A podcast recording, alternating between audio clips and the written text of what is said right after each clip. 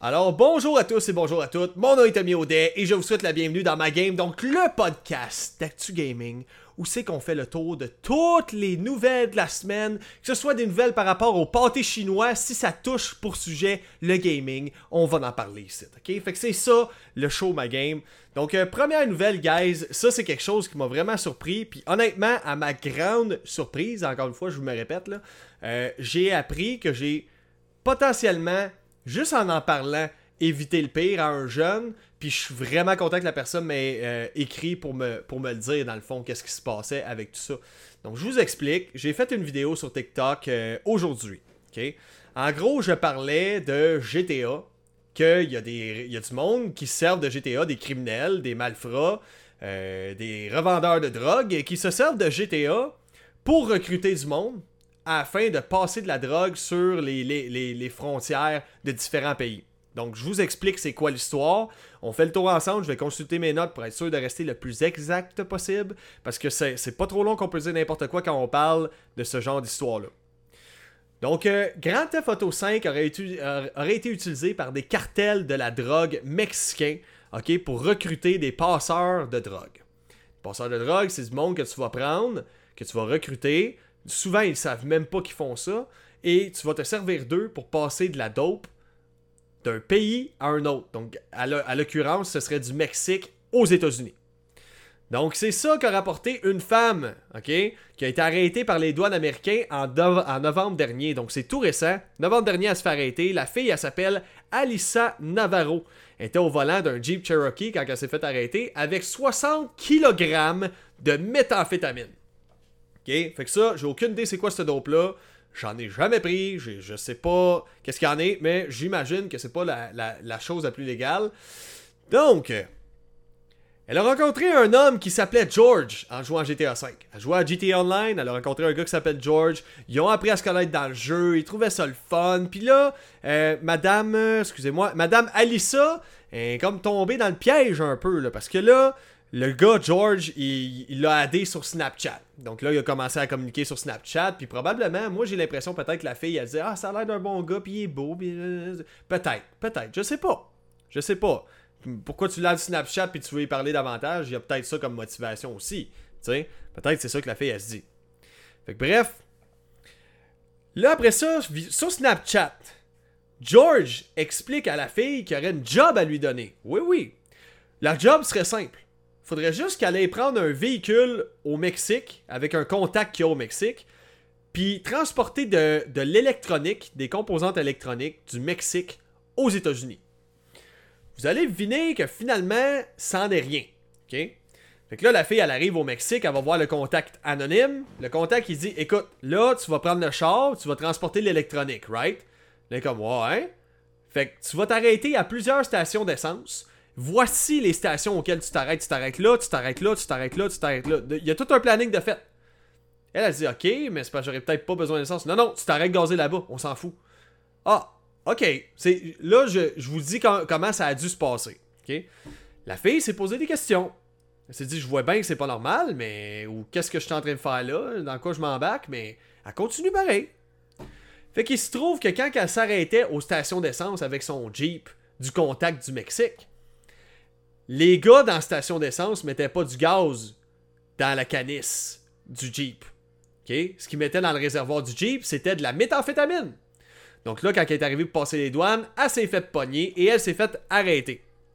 Donc là, elle a été accusée de conspiration en vue d'importer et de vendre la méthamphétamine et possession de drogue, alors qu'elle ne le savait même pas. Imaginez, cette fille-là, tout ça a commencé parce qu'elle jouait à GTA, c'est pas de la faute de Rockstar Games, c'est pas de la faute à GTA, ça, euh, c'est comme je, comme je disais dans mon vidéo, c'est les médias qui essayent de sensationnaliser ça. Ah, GTA fait des vendeurs de drogue. Non, non, non, non. C'est bien juste parce que le jeu traite des fois pour sujet, euh, il y a du contenu, euh, comment dire, relatif à la drogue ou whatever. Oui, peut-être. Usage de drogue dans GTA, il y en a dans l'histoire. Mais en aucun cas, c'est ce qui forme des nouveaux passeurs de drogue dans la frontière du Mexique à aller jusqu'aux États. Ça, je vous rassure là-dessus. Fait que la fille, elle, là, c'est une femme, là. Je vous rappelle, une femme. Elle se fait embarquer par, par un gars qu'elle connaît sur GTA Online. Le gars réussit à la manipuler et à la recruter afin qu'elle puisse aller au Mexique, pogner un fucking Jeep, ok? Et se diriger vers les États-Unis en s'arrêtant à plusieurs stations-service alors qu'elle n'a pas besoin d'essence. Il y a plusieurs red flags dans cette histoire-là. Déjà là, pourquoi ils veulent absolument que j'aille gazer alors que j'ai déjà suffisamment d'essence, mais qu'ils veulent que j'aille gazer genre partout? OK? Premier red flag. Deuxième red flag, pourquoi tu te ferais, le gars il avait dit à la fille, ah tu vas voir, tu vas faire payer pour un seul voyage au moins 2000 pièces. Pourquoi tu te ferais payer 2000 pièces pour transporter de l'électronique? OK? Il y a personne qui se fait payer 2000 pièces pour transporter de l'électronique du Mexique aux États-Unis. Deuxième red flag. OK? Troisième, tu connais pas. Tu connais pas le gars. Pourquoi qu'il veut te, référencer à un contact anonyme au Mexique? La fille a réussi à se faire embarquer là-dedans et je rappelle que c'est une femme. Donc pourquoi je dis que c'est une femme, ça n'a aucun rapport avec son genre. Ça a juste rapport avec le fait que, imaginez si une femme adulte a réussi à se faire embarquer là-dedans, puis là, elle est accusée au criminel. Elle est accusée de conspiration en vue d'importer et vendre de la drogue et pour possession de drogue. C'est plus des jokes rendus là, ça sort du jeu, ça sort du jeu vidéo. Elle est plus dans le game, là. C'est un vu comme une vraie vendeuse de drogue. Donc elle, elle a plaidé non coupable, ok? Mais je pense, euh, encore là, il y a plusieurs cas où il y a des gens qui se sont fait embarquer dans ce genre de truc-là que j'ai vu à Canal D. Ok, j'ai écouté beaucoup ça, j'ai été beaucoup trop accro à Canal D pendant un bout de temps. Puis la plupart de ces gens-là se font arrêter pareil. Ils font des 2, 3 ans à 5 ans de prison. Des fois plus. Ils savaient même pas qu'ils passaient de la dope, mais ils, se font ramasser pareil. Fait qu'imagine, la, la fille, parce qu'elle a pris confiance, elle s'est fait manipuler par un dos qui qu'elle jouait à GTA V, elle se fait arrêter. C'est complètement ridicule. Fait qu'imaginez vos kids à cette heure. Les enfants, les jeunes. Je joue souvent au VR, ok? Puis une des choses qu'il y a dans les jeux en réalité virtuelle, c'est les squeakers, qu'on appelle. Les squeakers, pas dur. Je vous donne un exemple de quoi ça ressemble quand tu rentres dans une salle de chat, comme Rec Room, ou euh, je sais pas au moins quel autre jeu, euh, Population One, en VR.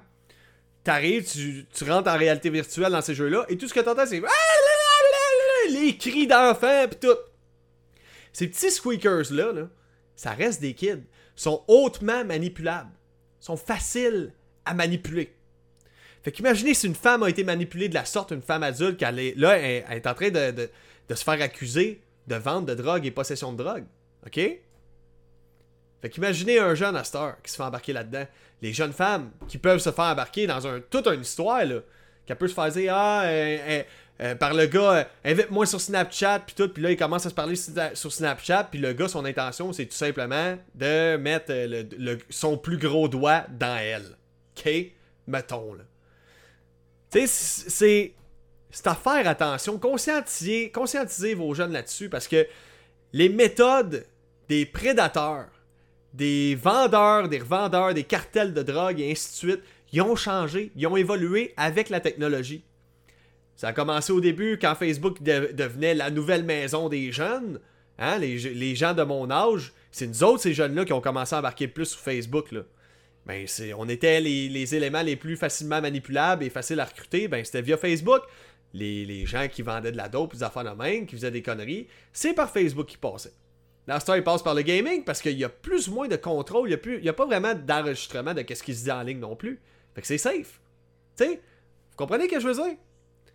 Fait que bref, ça pour dire, soyez prudents.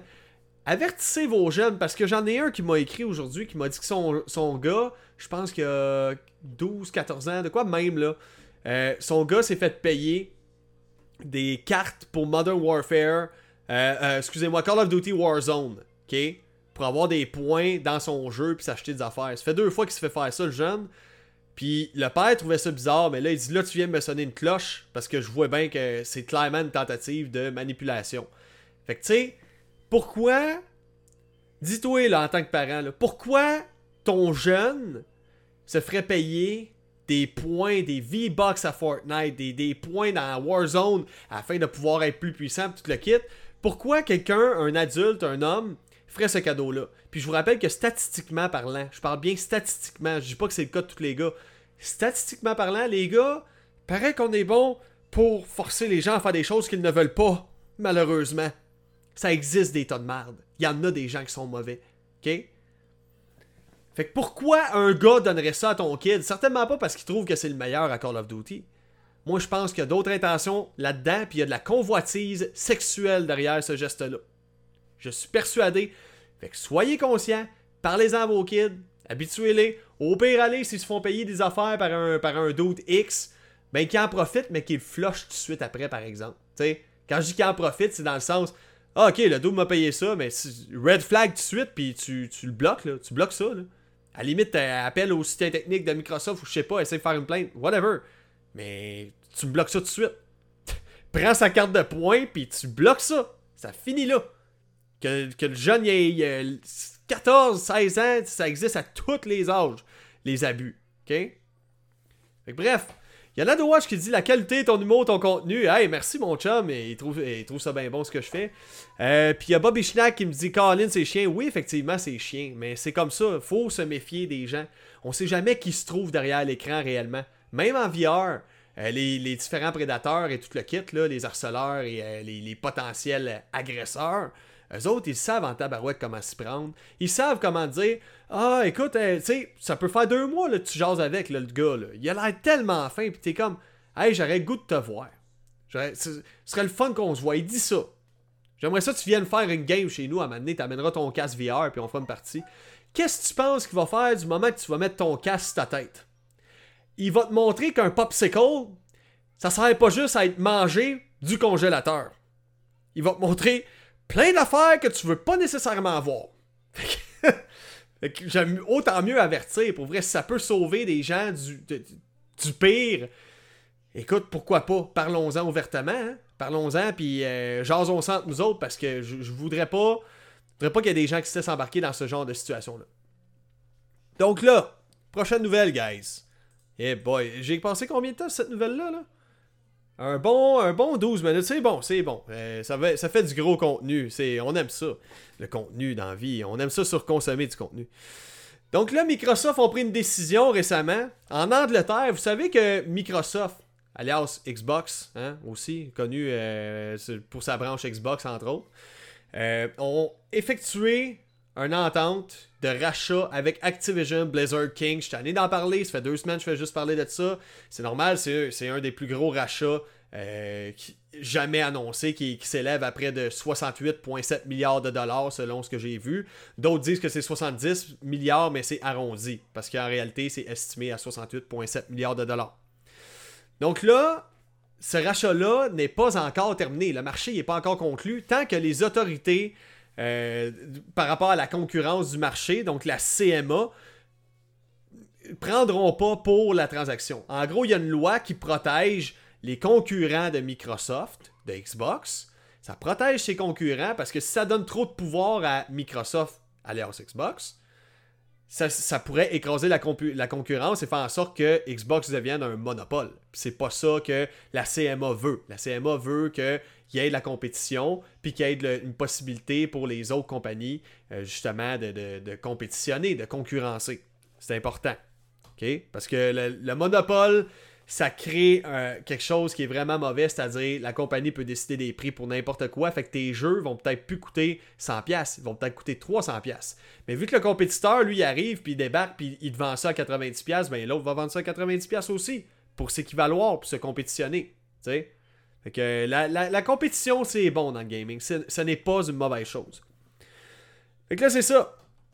En gros, la CMA, à cause de la transaction qui, s'en vient éventuellement pour le rachat de Activision Blizzard King de Microsoft, eux autres, ils ont dit Hey, Microsoft, on a remarqué, là, votre Xbox Live Gold, votre service d'abonnement pour jouer en ligne, qui passe chaque mois, votre Xbox Game Pass qui passe chaque mois, on n'aime pas trop ça en ce moment. Le Microsoft, ils ont dit Ah, comment ça? Qu'est-ce qui se passe? Pourquoi t'aimes pas ça? C'est quoi le problème? Je fais juste charger un prix à chaque mois. Mais les autres, ils disent non, on n'aime pas ça parce que si les gens ne prennent pas action pour quoi que ce soit, que les gens s'abonnent au Game Pass, ils vont quand même être chargés même s'ils ne jouent plus au Game Pass. Fait qu'en gros, si moi je m'inscris au Xbox Game Pass, au Xbox Live, comme la plupart des services mensuels, OK? Et que j'oublie que je me suis abonné à ça, le 16,99$ par mois, il continue de passer, il s'en fout, lui. Hein, c'est des renouvellements automatiques qu'on appelle. Puis ça, on voit ça partout. On voit ça sur euh, les, services euh, d'Apple. Euh, ben, dans le fond, sur mon iPad, j'en ai plein des affaires que je suis abonné par mois. Des, renouvellements par mois. Netflix en fait partie. C'est automatique. Ça se fait tout seul.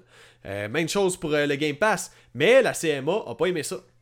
Ils trouvent que Microsoft manque de communication par rapport à ça. Ils n'ont pas de tutoriel non plus qui montre comment aller se désabonner à ça. C'est tout un petit peu compliqué des fois, les systèmes se désabonner à ça. J'ai déjà eu un système qu'il fallait que je contacte un soutien technique absolument au téléphone afin de me désabonner. Tu, tu vois à quel point c'est comme Ah, vous pouvez vous désabonner en tout temps. Ok, en tout temps. Tabarouette, j'espère, parce qu'il y a des fois qu'il faut que tu veuilles en crime, là. Faut, faut que tu veuilles fort, là. Ok? Donc, Microsoft a donc, euh, euh, comment dire, a, donc dit qu'il allait être plus transparent en contactant les abonnés afin que ces derniers puissent mettre fin à leur abonnement et en emportant un complément d'information sur le renouvellement automatique, comment ça marche, puis comment se désabonner. Puis dans le cadre des abonnements inactifs, ceux-là qui sont inactifs depuis un bout avec les, abonnements Xbox Live, euh, Game Pass et ainsi de suite, Microsoft va contacter directement le client probablement par téléphone ou par message euh, ou par courriel. Euh, sur le compte euh, qui pas utilisé, par rapport au compte qu'ils n'ont pas utilisé depuis longtemps.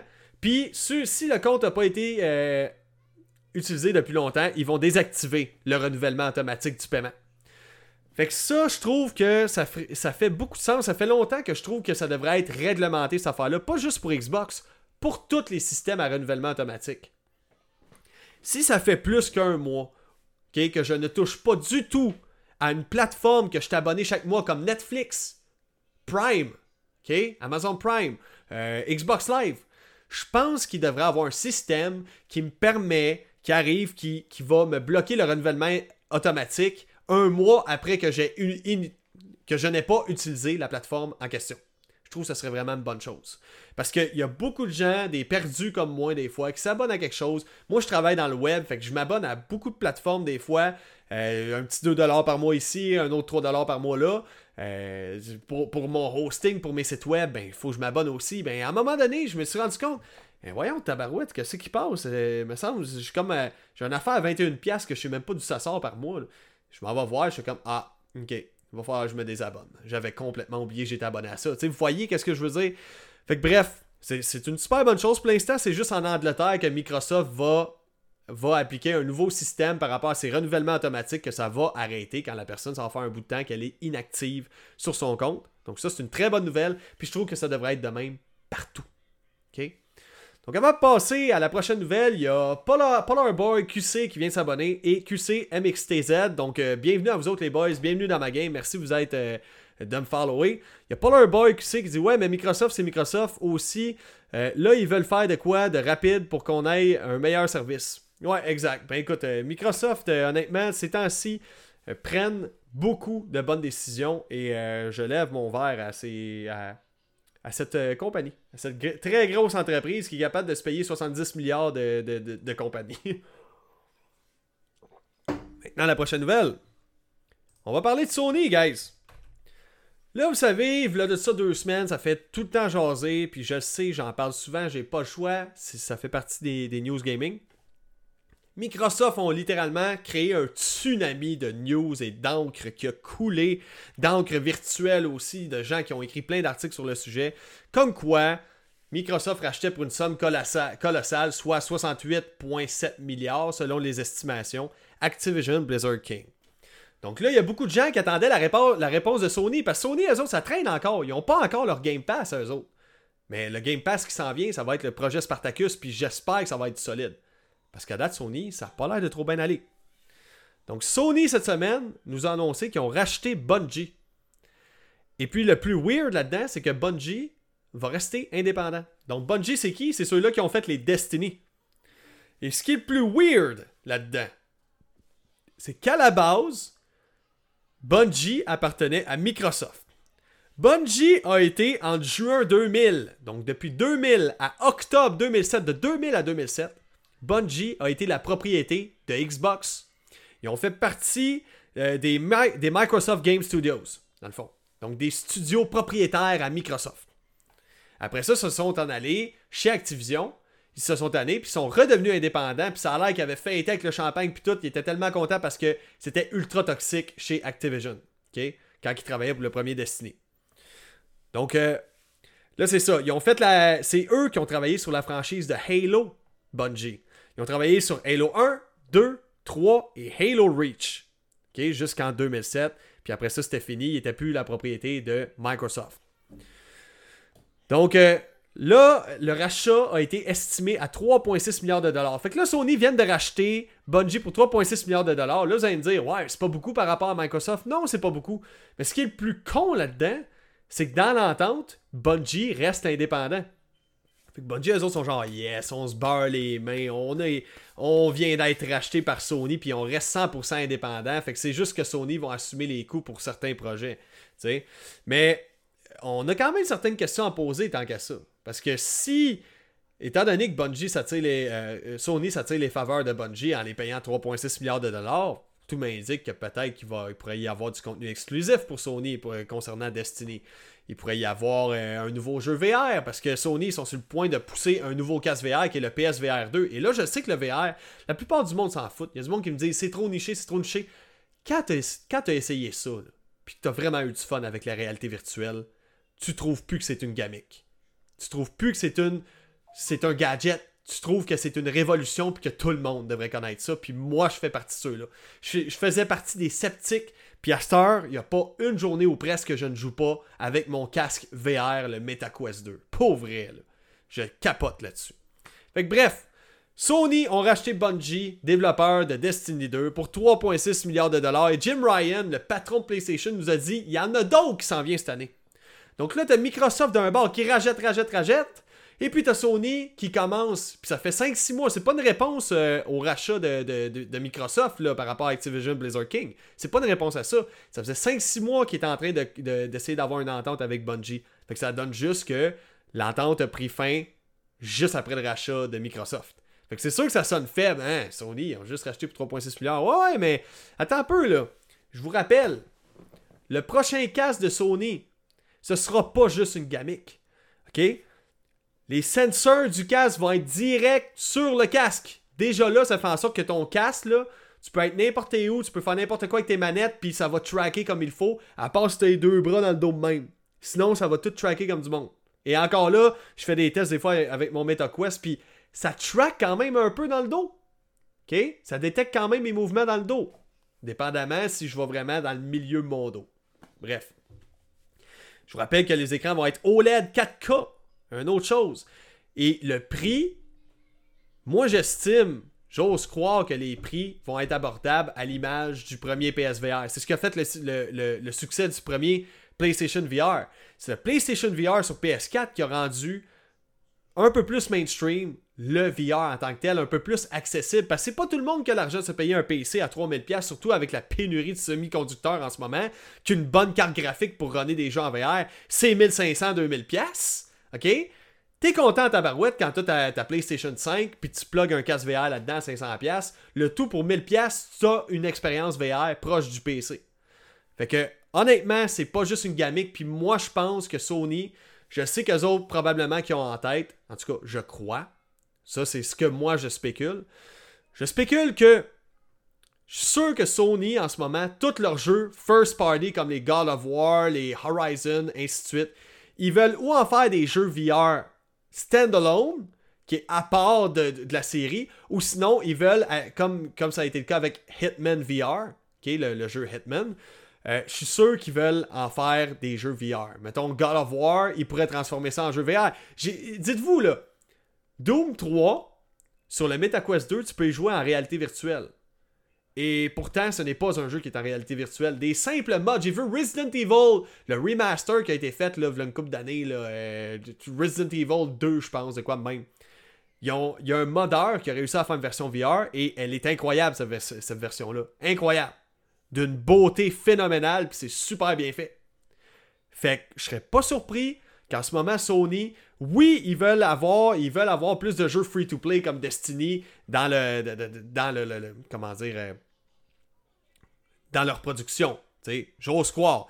Je sais qu'ils veulent avoir des jeux en tant que service. Des jeux en tant que service, c'est des jeux que les gens vont revenir souvent. Ils vont souvent avoir du contenu au fil des années, au fil des, mois et des années. Mais je sais aussi qu'ils ont une belle petite machine qui s'en vient, la PSVR 2 et Destiny, je vous le dis, ça ferait un Christie. Une sacrée belle expérience VR. Destiny en VR, n'importe quand. N'importe quand, prends-moi tout. Un Destiny qui ressemble à un Halo, qui a un gunplay à la Halo, qui se joue comme un Borderlands, go! Prends-moi tout! Mange-moi tout cru, Sony! Pour vrai, je suis pas pro Sony. Il y a du monde des fois qui m'accuse, qui m'écrivent sur les, groupes, sur mes vidéos. Si je parle de Sony, on dit que je suis pro Sony. Si je parle de Nintendo, t'es pro Nintendo, ça paraît bien. Si je, parle de Microsoft, t'es pro Microsoft. Moi là, je suis pro gaming. Et je suis très pro ce qui va me coûter le moins cher. En ce moment, ce, que je sais qui va me coûter moins cher éventuellement pour la VR, c'est une PS5 à 600-700$ à peu près et un casque VR à peu près à 500$, la PSVR 2 l'argent a raison dans ce cas-là. Je, je, suis juste pro console, je suis pro jeu. M'en fous. C'est quoi la plateforme? Je m'attache pas à une boîte, je m'attache pas à une marque. Parce que la marque, je vous rappelle, je vois même pas pourquoi vous développez un sentiment d'appartenance à vos marques et à vos consoles. Parce que les marques, ils te font payer. C'est quoi que. Toi, t'aimes quelqu'un d'amour passionnément quand il arrive et dit Ouais, euh, euh, je te dirais bien salut, mais ça va coûter 15 et 50. tu vas comme, va donc chier, tu sais. Ben, c'est ça, des fois, vous faites, vous autres, les gamers. Vous êtes, euh, moi, je suis pro Sony, euh, fuck Microsoft, Non, non, non, non, non, non, non, non, non, non, non. Tu dois jamais être pro quoi que ce soit. Soit pro gaming, that's it. Tu peux être pro Mario. Tu peux dire, moi, Mario, c'est ma licence, tu le quittes. Mais un jour va arriver où Mario, avec des microtransactions et des loot box, ça pourrait arriver un jour, je vous donne un exemple, que vous allez être offusqué et vous serez plus, vous allez vous sentir trahi par la franchise. C'est la même chose avec les consoles. Fait que soyez pas pro console, soyez pas pro franchise, soyez juste pro gaming. OK? La petite leçon que j'avais à vous dire. Donc avant de passer à la prochaine nouvelle, on a euh, Watch qui dit la qualité. Euh, euh, euh, Polar Boy qui dit Microsoft savent où ils s'en vont. Oui, exactement. Phil Spencer a vraiment pris de très bonnes décisions pour la compagnie, honnêtement. Euh, parce qu'au début, je me rappelle du lancement de la Xbox One, ce fut un désastre, man. C'est une des. Ça fait partie des, consoles qui a le moins vendu versus la PS4 à cause de ça. À cause du faux départ qu'il y a eu avec l'idée de, de, rendre la Kinect obligatoire et que la console coûtait 100$ de plus et le système de DRM et ainsi de suite. C'était un foutoir. Total. Maintenant, on va parler. Ah, excusez-moi, il y a Bobby Schnack qui dit 2100 be like Microsoft. OK, on achète Sony pour 200 milliards, fuck la concurrence. Oui, mais il n'y aurait pas le droit. C'est vrai que ça pourrait arriver, mais il n'y aurait pas le droit de faire ça. C'est ça qui arrive. C'est que là, ça mettrait Microsoft dans une position où il y aurait le monopole carrément, les frais. Hey, si achèterait Sony avec les franchises qu'il y aurait, ce serait juste dégueulasse. Donc, Bobby Schnack qui dit Conspira Sony, Conspira Soft, Conspirado. Ouais, exact, exact. J'aime les petits jeux de mots, j'adore ça. Maintenant, prochaine nouvelle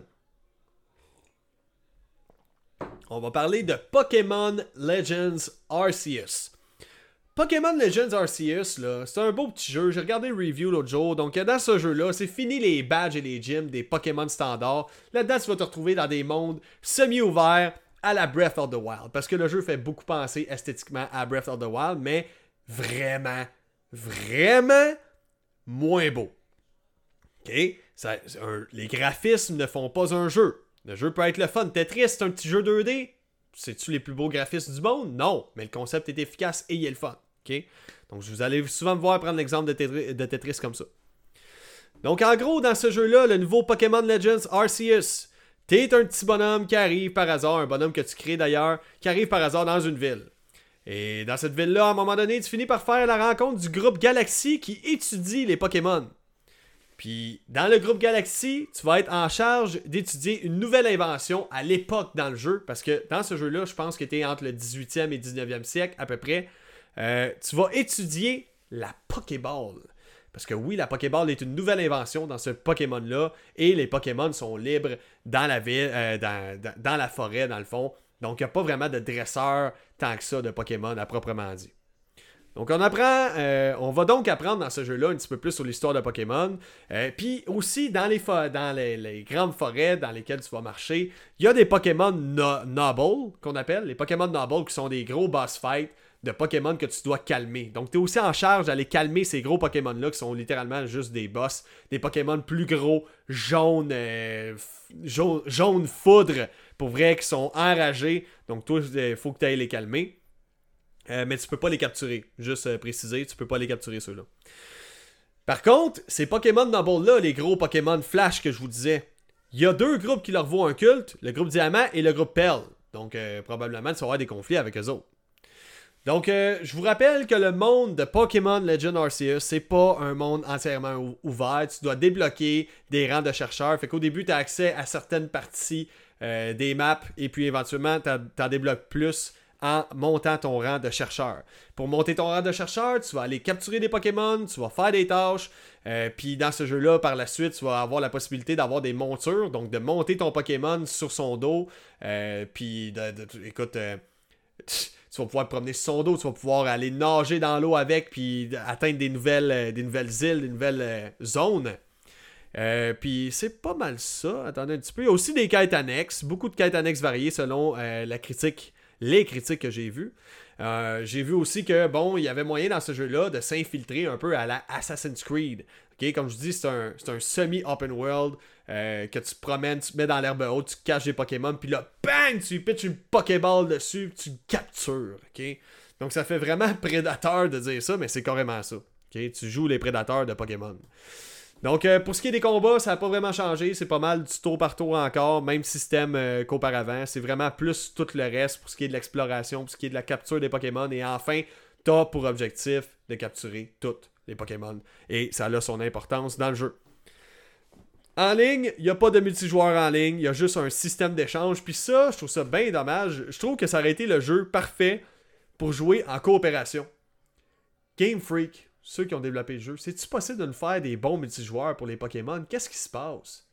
Qu'est-ce qui se passe? je veux un Pokémon MMO, ok? Un Pokémon MMO qui se joue en coop.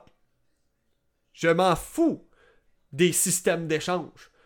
Pourquoi j'échangerais avec quelqu'un pour qu'il joue tout seul dans son coin dans Pokémon? Ça fait aucun sens. Je ne veux pas de ça. J'en ai rien à foutre.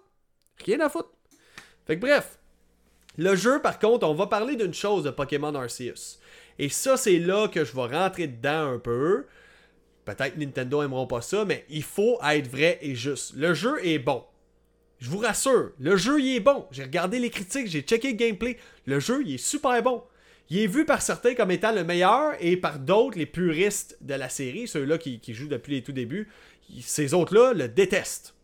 Mais ben, moi personnellement, je vois enfin un gros renouvellement, un gros vent de fraîcheur pour la série. Puis honnêtement, c'est peut-être le premier Pokémon que je, que je risque de me payer depuis Pokémon Black sur la Nintendo DS, je crois. Quelque chose comme ça. Fait que bref, le jeu, il a une mauvaise distance d'affichage. Visuellement, il est dégueulasse. Je m'excuse, les textures sont littéralement affreuses. C'est. Oh my god, c'est d'une laideur sans nom. Les éclairages mettent vraiment pas en valeur aussi. Le. le, le comment qu'on appelle ça Le.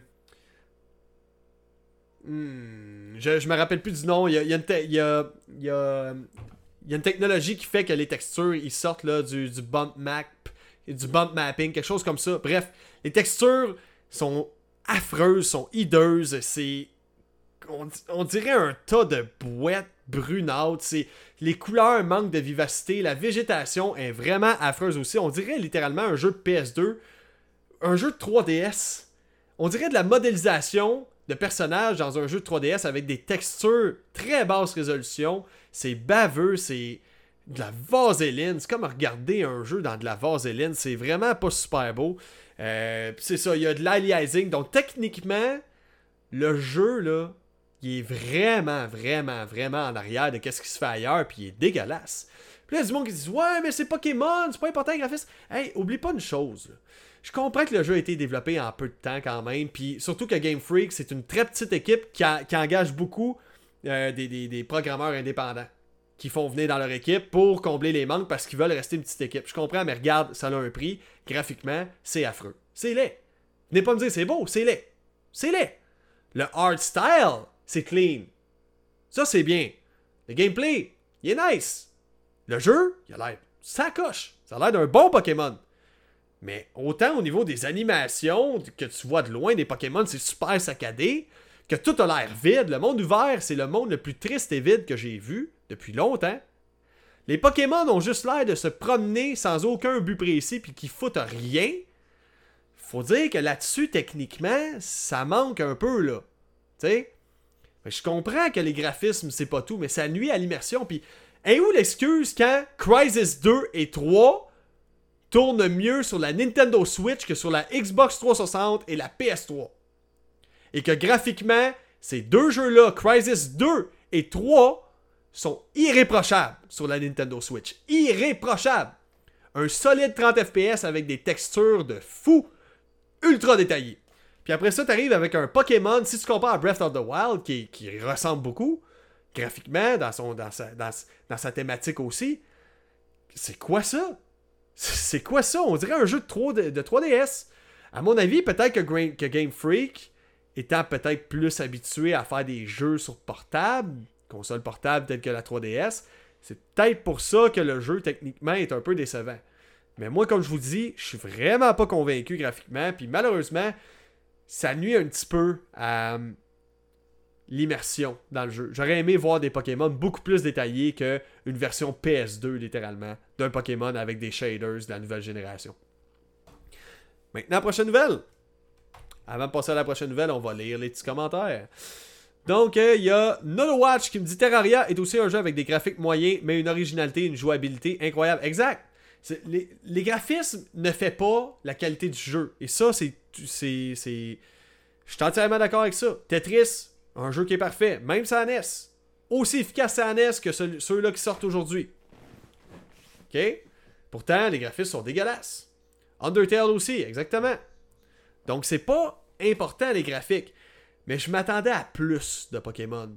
Parce que honnêtement, même pour un style graphique plus épuré, moins beau, c'est trop laid techniquement dans les standards d'aujourd'hui. Il aurait pu amener une petite touche de plus. Honnêtement, le texture mapping, là, hein, c'est pas dur d'avoir des belles textures tant que ça. Pour de vrai. D'importer ça dans le jeu. Je suis pas, suis pas développeur, mais ce que je peux te dire, c'est que j'ai déjà travaillé avec Unity et c'est pas très difficile. Tu peux aller sur un asset store, tu pognes ta texture et tu la mets sur un bloc ou du matériel ou le terrain et boum, t'as des belles textures partout maintenant. Tu sais, comme je vous dis, je suis pas un spécialiste, mais techniquement, le jeu, visuellement, il est dégueu. Mais c'est un très bon jeu. Très, très bon jeu. OK? Pour certains, c'est pas une bonne chose, mais c'est un très bon jeu. Pokémon Legends RCS. Bref, maintenant, on va parler de Dying Light 2. Donc, euh, vous savez qu'en ce moment, c'est assez euh, difficile à cause de la pénurie de semi-conducteurs qui perdurent encore depuis euh, au-dessus d'un an maintenant, de se procurer une PS5 et une Series X, donc les consoles de nouvelle génération. Donc, il y a beaucoup de joueurs qui attendent pour essayer de se procurer une console nouvelle génération et ils sont pas capables. Et dans le fond, il n'y en a pas nulle part. Il n'y en a pratiquement pas à part les Xbox Series S, qui est beaucoup moins puissante, donc les jeux sont beaucoup moins beaux dessus. Donc là, on sait en ce moment que la plupart des jeux sont à cheval entre la nouvelle génération de consoles et l'ancienne. Donc entre la Xbox Series et la PS5 et la PS4 Xbox One. Donc là, le studio Techland, ceux-là qui développent Dying Light 2, ont voulu nous rassurer cette semaine en sortant un nouveau trailer du jeu qui tourne sur les anciennes versions, sur les anciennes consoles, c'est-à-dire. Donc, dans le trailer, il nous montre que ça roule bien sur une PS4. Il nous montre que ça roule bien sur une Xbox One X. Et je précise X. Une PS4 Pro. Une euh, PS5 et une Series X. Donc là, la plupart des gens ont encore son pognés avec leur PS4 et leur euh, Xbox One. Mais qu'est-ce qui m'a fait rire un peu, moins de ça, ce beau trailer-là, c'est qu'il nous donne la version de la Xbox One X, qui est une version beaucoup plus puissante de la Xbox One originale qui date bientôt de 10 ans comme modèle. Il nous montre la PS4, PS4 que je me rappelle très bien que Dying Light runait beaucoup mieux sur la PS4 que sur la Xbox One? Pour des raisons de RAM, je crois, ou du GPU, ok? C'est une affaire de même. Je sais pas s'ils ont corrigé ça depuis euh, qu'ils ont retiré la Kinect dans le fond de la, compatibilité de la console. Je sais que la, Kinect prenait un petit peu de, puissance à la console Xbox One. Donc c'est pour ça que les jeux étaient moins beaux au début quand ils sortaient. Et puis euh, Light en faisait partie.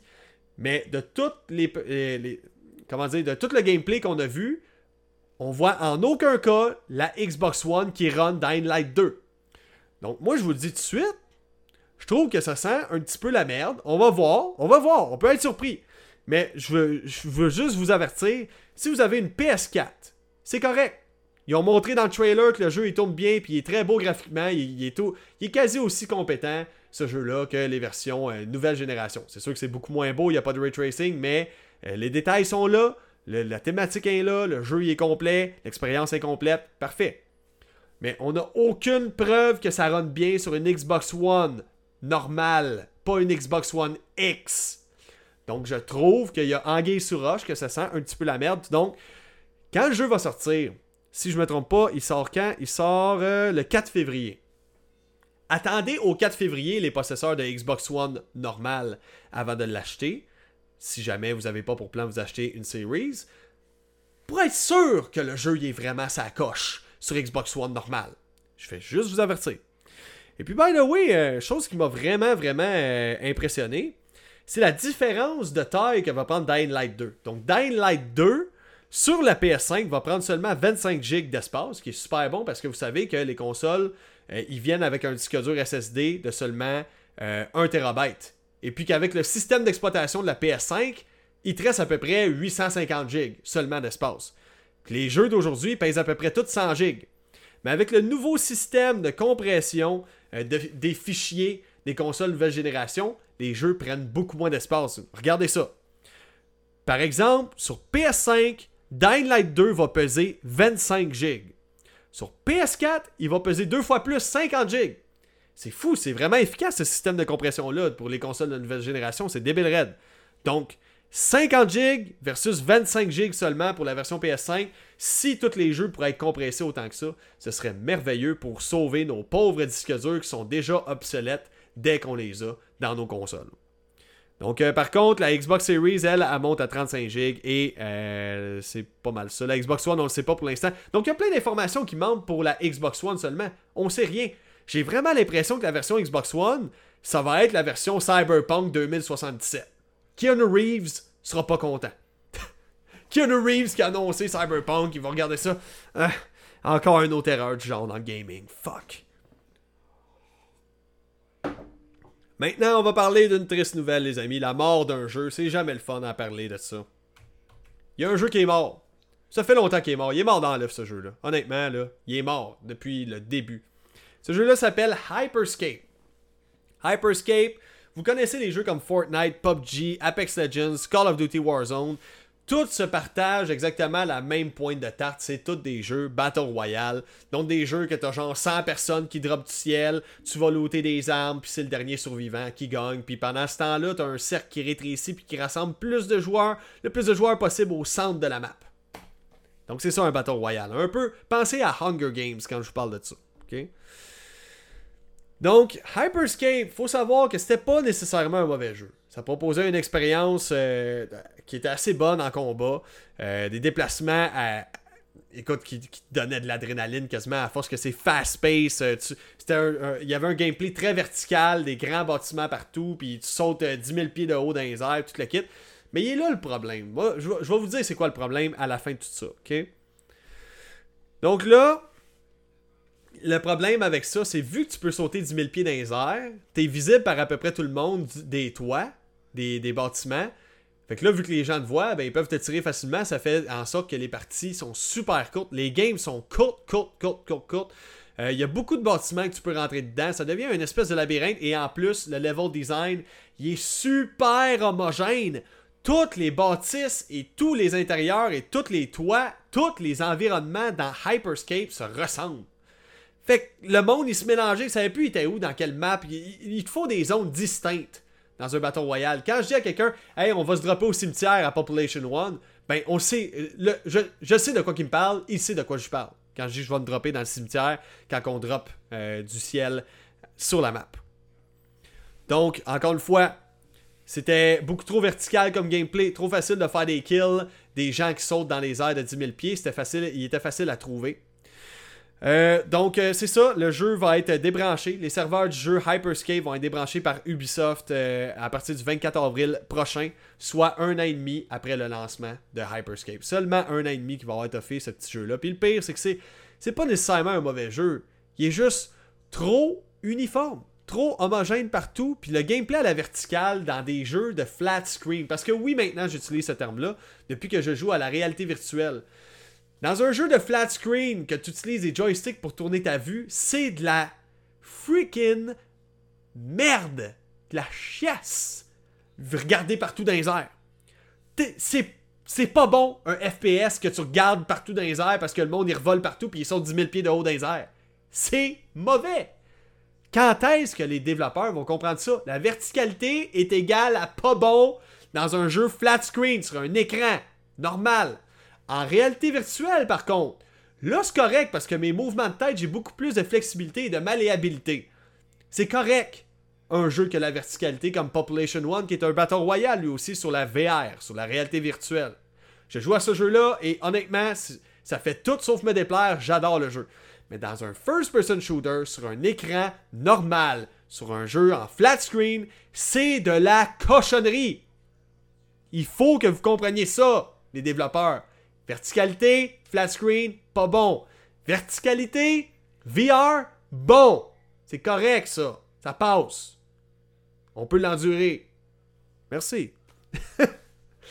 Donc c'est ça. Euh, là on sait qu'en ce moment Ubisoft, écoute, probablement qu'ils débranchent les serveurs de Hyperscape parce qu'en ce moment ils travaillent sur un autre Battle Royale. Donc eux autres c'est comme ah, tu t'es brûlé avec le feu, hein? Tu, tu vas-tu recommencer? Oui, oui, ils vont recommencer. Ubisoft, ils vont recommencer. Mais cette fois-ci, ça, a l'air un peu plus positif, mais honnêtement, il y a place au doute encore. Je vous explique pourquoi. Donc, Ubisoft travaille sur un nouveau Battle Royale qui s'appelle Ghost Recon Frontline, qui est un FPS multijoueur free-to-play, encore une fois, qui est un Battle Royale. Donc, on, s'est fait annoncer récemment qu'elle allait avoir une, bêta fermée du jeu pour, pour être testée par des joueurs, et elle a eu lieu ce week-end dernier. Selon les retours qu'il y a eu, le jeu est pleine de bonnes intentions, mais se fait beaucoup comparer à Call of Duty Warzone parce qu'il paraîtrait que ce fameux euh, Ghost Recon Frontline est une copie quasi conforme de ce qu'on retrouve dans Warzone, à l'exception de quelques détails. Il y en a qui disent que les, les animations sont beaucoup trop similaires, la thématique trop similaire, les sons sont beaucoup trop similaires, le gunplay est beaucoup trop similaire, et en plus, les guns n'ont pas de recul, ce qui est vraiment mauvais. Donc, ça reste à voir. On va voir, le jeu est encore en développement, je vous le rappelle. On s'alerte pas tout de suite, le jeu est en développement et on n'a même pas encore de date de sortie pour ce Ghost Recon Frontline-là. Donc calmez-vous s'il vous plaît. Je sais que Ghost Recon Breakpoint a été de la cochonnerie pour plusieurs. Moi, j'ai trouvé très mauvais personnellement. Mais Frontline, on n'a même pas encore de date de sortie. Donc alarmez-vous pas tout de suite. Paniquez pas tout de suite. C'est toutes des petites affaires qui peuvent être corrigées euh, par euh, euh, ceux-là qui s'occupent de programmer le gameplay du jeu en tant que tel. Donc, c'est à ça que ça sert des bêtas. Ça sert à voir, OK, notre jeu, est-ce que ça s'en vient bien? Est-ce que c'est bien reçu par le public? Maintenant, on vient d'apprendre cette semaine qu'Xbox serait potentiellement en train de remasteriser trois franchises cultes, euh, dans le fond. Donc, c'est ce que pointe du doigt un certain Nick euh, Special. Nick Special Baker, OK? Donc, euh, on doit à cette personne-là plusieurs leaks d'informations, donc plusieurs informations qu'on n'aurait pas dû savoir, mais qui nous a fait savoir d'avance.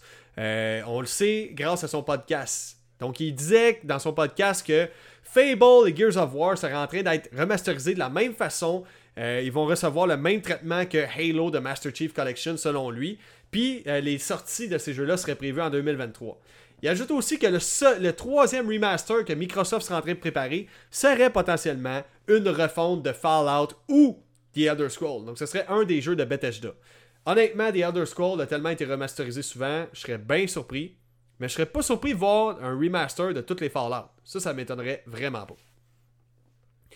Donc, il faut dire aussi que le remaster de Fable coïnciderait avec un nouveau jeu Fable que les développeurs de Forza Horizon sont en train de développer en ce moment. Donc, ce serait une bonne façon de promouvoir le jeu.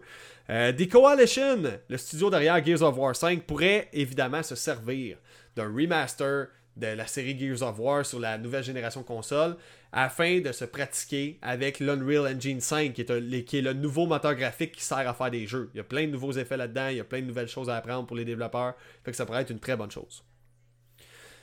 Aussi, euh, je, vous, dirais selon, toujours selon la même personne, donc Nick Special Baker, il dit que Gears of War 6 sortirait en 2024 ou en 2022. C'est très très très vague, honnêtement. Beaucoup de spéculation. Prenez ça avec des pincettes. Mais bref, pour vous résumer, il y aurait potentiellement dans les fourneaux de chez Microsoft, là en ce moment ils font de la grosse cuisine, ils seraient en train de nous préparer un bon repas de remasters euh, nommé Fable, Gears of War et potentiellement Fallout. Maintenant, prochaine nouvelle, on va parler d'un jeu qui m'a agréablement surpris, mais avant ça, on va lire les commentaires. Donc, euh, il y a Michel qui me dit Fable, des bons souvenirs, ça. Oui, c'est un jeu que j'allais louer au club vidéo à l'époque. Je me rappelle dans mon village à Saint-Jean-Baptiste de Rouville.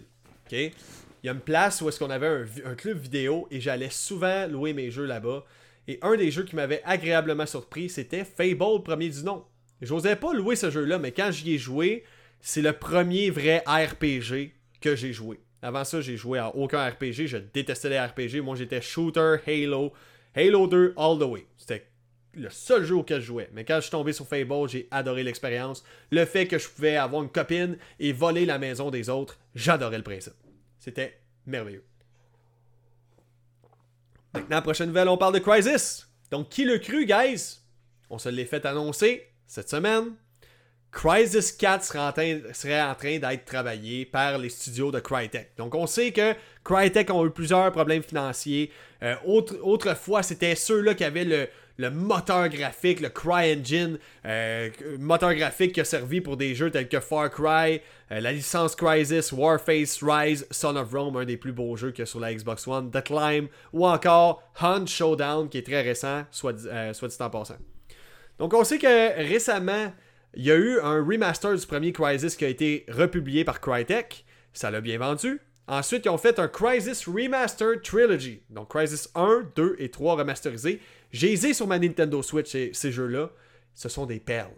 Crisis 1, c'est le plus dur des deux à émuler pour une console portable. Et honnêtement, la, petite Nintendo Switch, elle s'en sort très bien avec Crisis 1. Je me rappelle, il y a quelque chose qui se disait à l'époque Can it run Crisis si tu voulais savoir si un PC était bon? Si ton PC était capable de runner Crisis, c'était incroyable. Fait moi, quand j'ai su que Crisis en venait sur la Switch, j'étais comme I I Pas sûr Ça met encore à genoux bien des PC. OK? Mais non, la Switch s'en tire bien. Le jeu a été bien optimisé.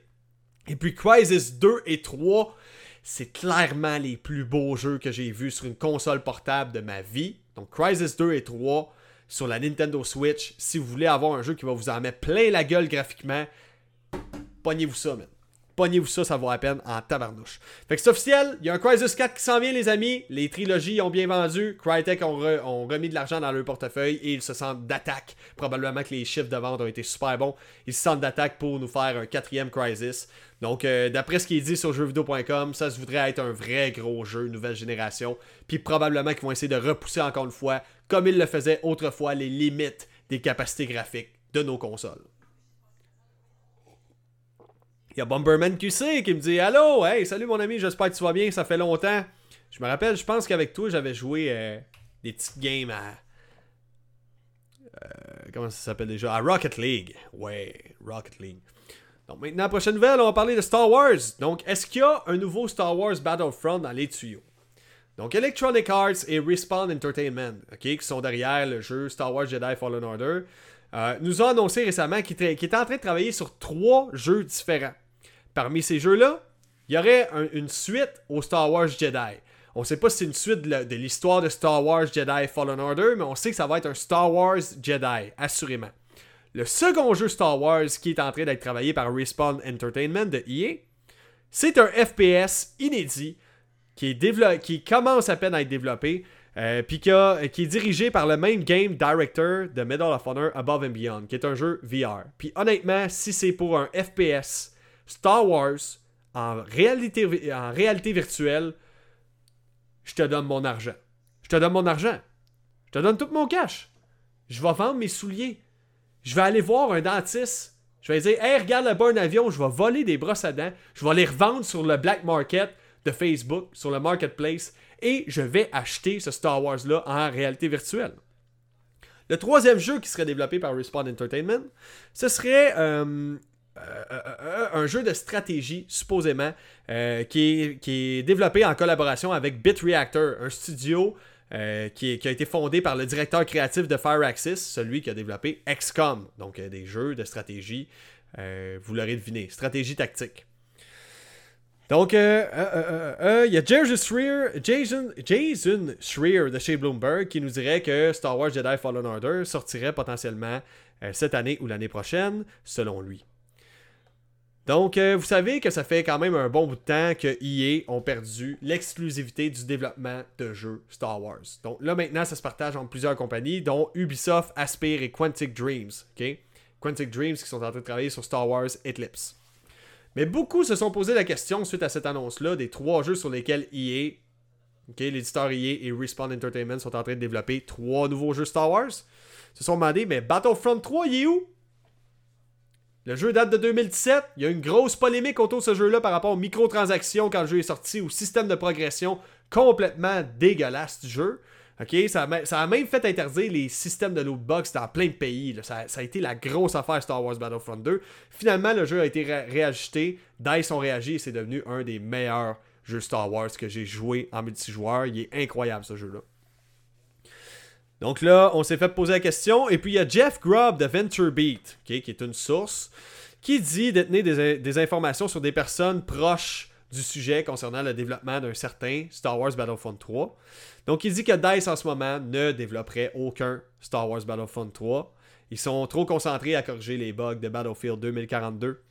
Ils ont, plusieurs problèmes avec le jeu et Battlefield 2042 a tellement de problèmes que pour survivre, les serveurs sont tellement en train de se déserter qu'ils voudraient rendre le jeu free to play.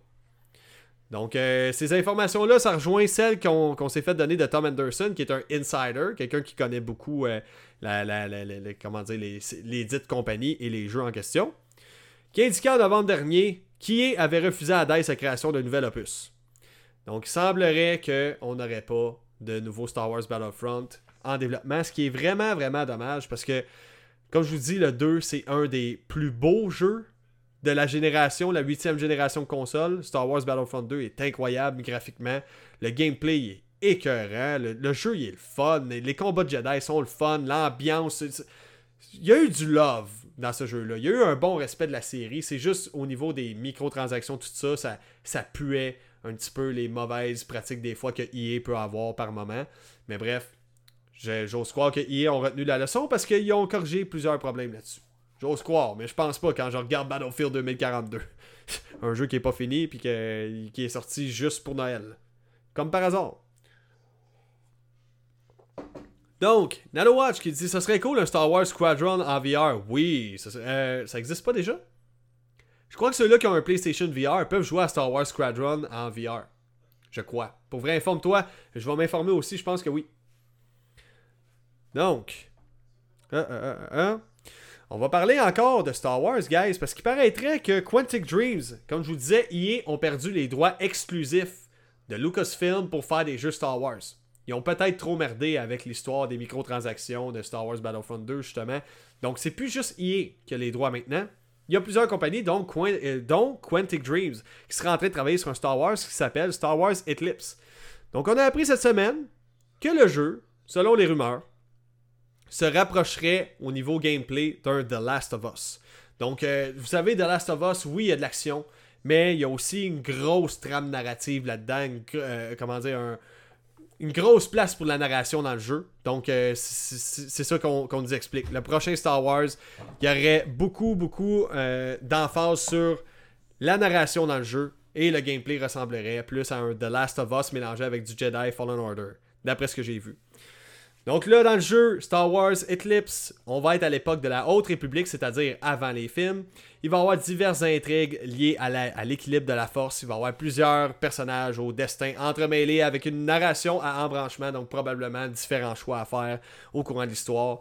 Euh, le jeu va rester très narratif, mais pour ce qui est du gameplay, ils vont s'inspirer de quelque chose de nouveau. Euh, ils ont même pour, afin d'insérer de l'action dans le gameplay du jeu, euh, Quantic Dreams ont recruté du monde euh, euh, euh, non, plutôt, Quantic Dreams a ouvert un nouveau studio, excusez-moi, à Montréal.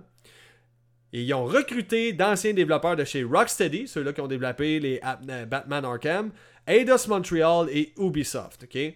Donc, selon Account NGT, qui est un gars qui était sur Twitter, son Twitter a été supprimé récemment. On ne sait pas trop pourquoi. Moi, je pense qu'il y avait peut-être une information qu'il n'aurait pas dû partager. Et c'est de lui qu'on sait que, dans le fond, le fameux Star Wars Eclipse serait un jeu plus orienté action-narration comme The Last of Us, avec un gameplay un peu à la Star Wars Jedi Fallen Order. Donc là, on a euh, Phil qui me dit Salut, salut mon ami, j'espère que ça va bien. Toujours content de te voir, mon chum. J'espère que tes projets avec euh, euh, euh, euh, avec Blender, ça l'avance bien aussi. Donc, je me suis amusé à acheter un coup d'œil sur sa vidéo. Allez voir ça, Fulguro Geek sur YouTube. Allez voir ça, guys. Pour vrai, c'est super intéressant les vidéos qu'il fait. en ce moment, il se pratique à faire de la modélisation 3D. Puis, honnêtement, pour un débutant, il s'en tire très bien.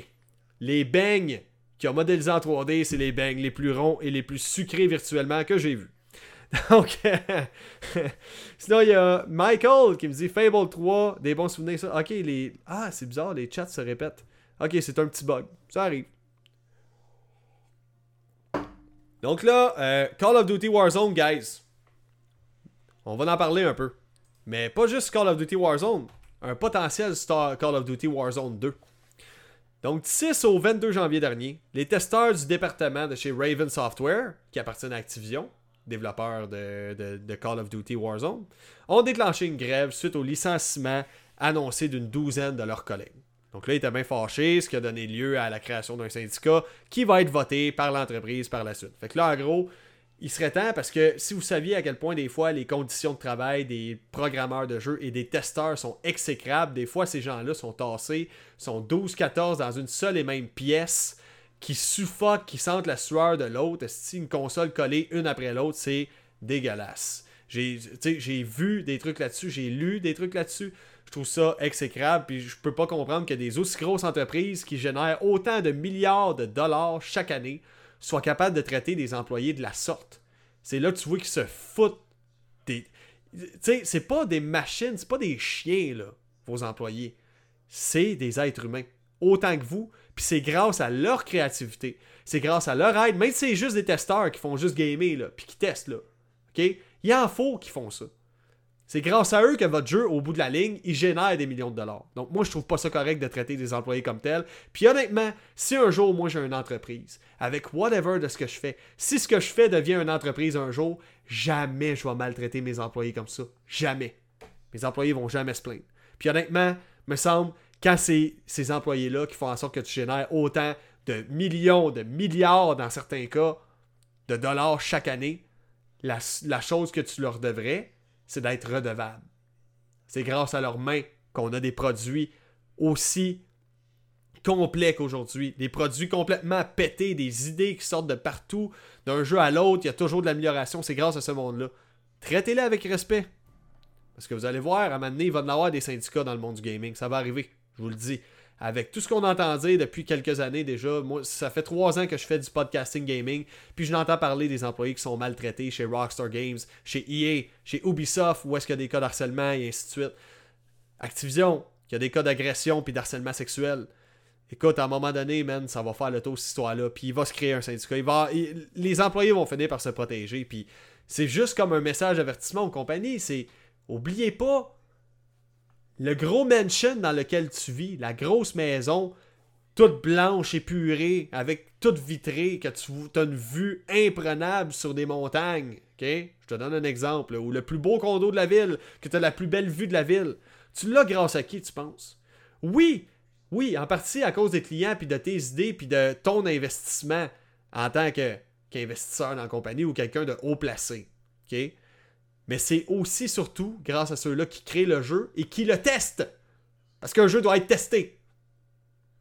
Si je me mets à vendre un modèle de chaise, mais que le testeur, quand il s'assit à la chaise, la chaise à brise, j'en vendrai pas ben gros des chaises, hein? Fait que les testeurs de jeux vidéo, ils ont beau juste jouer à des jeux, ils sont aussi importants que les développeurs. Merci. Donc c'est ça. Donc là, en ce moment, on va parler Call of Duty Warzone. Comme je disais, Raven Software, c'est les développeurs de Warzone. Euh, ils sont en train de former un syndicat en ce moment pour protéger les employés en tant que tels. Euh, les joueurs aussi en ce moment sont en train de réclamer des changements à cause des nombreux bugs qu'il y a dans Call of Duty Vanguard et Warzone. Euh, on sait aussi que Activision, dans le fond, à qui appartient la franchise de, Call of Duty, va bientôt appartenir à Microsoft. Donc, on s'interroge beaucoup par rapport à l'avenir de la licence. Et puis, Jason Schweer, qui est un journaliste de chez, Bloomberg, son nom ressort très souvent dernièrement. Il est très informé, ce petit bonhomme-là. Euh, il dit que Call of Duty devrait sortir sur console PlayStation. Au moins, euh, les trois prochains Call of Duty devraient sortir sur PlayStation parce qu'il y avait des accords de signer déjà avec Activision, selon lui. Donc, euh, on a encore un minimum de trois ans de Call of Duty sur PlayStation, si tout va bien. Puis il dit que Call of Duty Warzone 2 serait probablement en développement. Il reprendrait les bases du, Battle Royale, mais ce serait un Call of Duty Warzone qui sortirait seulement sur PC et les consoles nouvelle génération.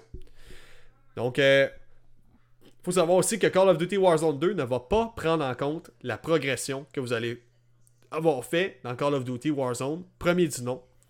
Donc, il euh, faut savoir que nos consoles actuelles, la Xbox One, la PS4, c'est des consoles qui datent de 10 ans. Il y a certaines options graphiques qu'on peut ajouter, comme le FOV, le, champ de vision, voir un petit peu plus loin, un petit peu plus large dans ton jeu, ça l'impacte le jeu graphiquement. Ça demande plus de ressources. Tu sais, dans le fond, quand tu regardes dans ton jeu là, devant toi, là, tout ce que tu vois à l'écran, c'est tout détaillé, c'est tout bien affiché. Mais autour de toi, ça se peut, si le jeu est très bien optimisé, qu'autour de toi, tout ce que tu ne vois pas, il y ait ou rien, ou que le jeu soit pas du tout optimisé derrière, et les textures soient vraiment dégueulasses. Mais ça, tu le vois pas. C'est pour ça que quand tu changes ton champ de vision dans le jeu, que tu l'élargis, ça demande plus de puissance graphique parce qu'on voit plus d'éléments en même temps dans le jeu. Comprenez? Voyez ça comme un cône. Le cône, le bout du cône, c'est ce que tu vois. OK? Fait que bref. Ça demande beaucoup trop de puissance graphique, puis ils sont pas capables de l'inclure dans Warzone, à ce qui se, à dit en ce moment. Donc d'après ce que j'ai lu sur jeuxvideo.com, moi c'est bien ça. OK? Donc le FOV, le Field of View, champ de vision pour arriver dans Call of Duty Warzone 2 grâce à la puissance des consoles nouvelle génération, sans, aucun, sans aucune baisse graphique. Donc, euh, c'est une belle petite affaire qui va vous permettre de voir un petit peu plus large, un peu en fisheye. Moi, personnellement, j'ai jamais gossé avec les, les paramètres de FOV. C'est jamais quelque chose qui m'a dérangé en soi dans un jeu. Parce que peu importe, je reste mauvais dans les FPS compétitifs, peu importe ce que je fais. Je reste bien normal, bien ordinaire. Donc, euh, avant de passer à la prochaine nouvelle, on va lire les petits commentaires. Il y a Jean-Denis qui me dit Yo, j'espère que ça va bien, mon ami. J'espère que tu vas bien. Euh, bro, je suis rendu dans mon, dans mon DEP en soutien informatique. Ah ouais, that's it, man. Content pour toi. Puis pour vrai, euh, c'est un bon DEP à aller faire. Moi, c'est un des moments dans ma vie que j'ai eu beaucoup, beaucoup, beaucoup de fun. Je me rappelle, je m'étais cherché une grosse partie de ma vie. Je cherchais qu'est-ce que je voulais faire de ma vie, euh, comme euh, au travail, mettons. Puis c'est quand j'ai découvert l'informatique, j'ai fait le cours d'élève d'un jour, puis je me suis vraiment, vraiment senti à ma place. Fait que je te souhaite une bonne chance, euh, Jean-Denis. Pour vrai, tu mérites, tu mérites d'avancer dans qu'est-ce que tu aimes faire. Puis honnêtement, faut se dire ça aussi. Travailler dans ce que tu aimes faire, c'est pas un travail. C'est pas un job.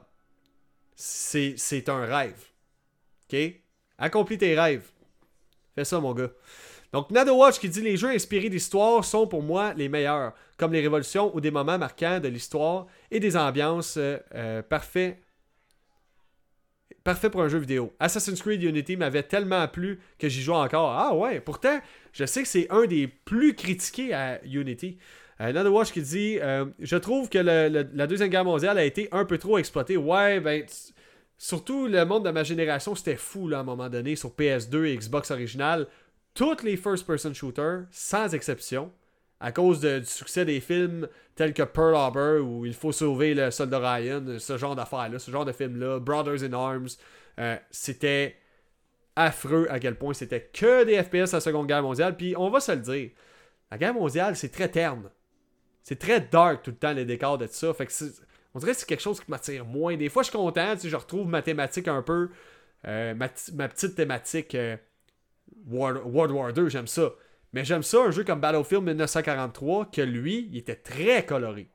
J'aime ça, ce genre de, Tandis que les jeux qui se veulent trop FPS militaire réaliste, malheureusement, c'est tellement tout le temps dans le brun, dans la terre, dans le bois, parce que dans les années 40, tout était fait en bois. On dirait qu'il y a quelque chose qui vient moins me taper à l'œil, puis ça. Je sais que ça devrait pas nuire à l'expérience de jeu. J'ai déjà joué à des jeux euh, de la Seconde Guerre mondiale, j'ai aucun problème avec ça. Battlefield 1, euh, pas, pas de trouble avec ça, tu sais. Euh, ou je sais pas, moins Call of Duty à un moment donné, World War 2 qui était sorti. C'est un excellent jeu. C'est juste en tant que tel, la couleur brune, je suis plus capable de la voir à un moment donné. Je suis un peu tanné. Donc il y a Mathieu qui me dit Allô, salut Mathieu, j'espère que tu vas bien. Louis-Philippe qui me dit Yes sir, of course. Et Mathieu qui me dit euh, Alors j'ai joué à Crusader King 3. Si tu aimes euh, l'histoire et le roleplay. À Crusader King, j'ai un de mes chums qui m'en parle énormément. Il me dit tout le temps de me le pogner. Puis Colin, j'ai pas le temps, man. J'ai tellement pas le temps de jouer à grand chose. Honnêtement, j'ai le temps le soir, de temps en temps, un 20 minutes, sortir mon casque VR puis jouer 20 minutes. Parce que le reste du temps, je fais de la programmation, ou je suis en train de, prendre des notes pour le podcast Ma Game, où j'essaie d'apporter des améliorations à mon podcast, je suis en train de composer de la musique. C'est principalement ça ma vie en ce moment.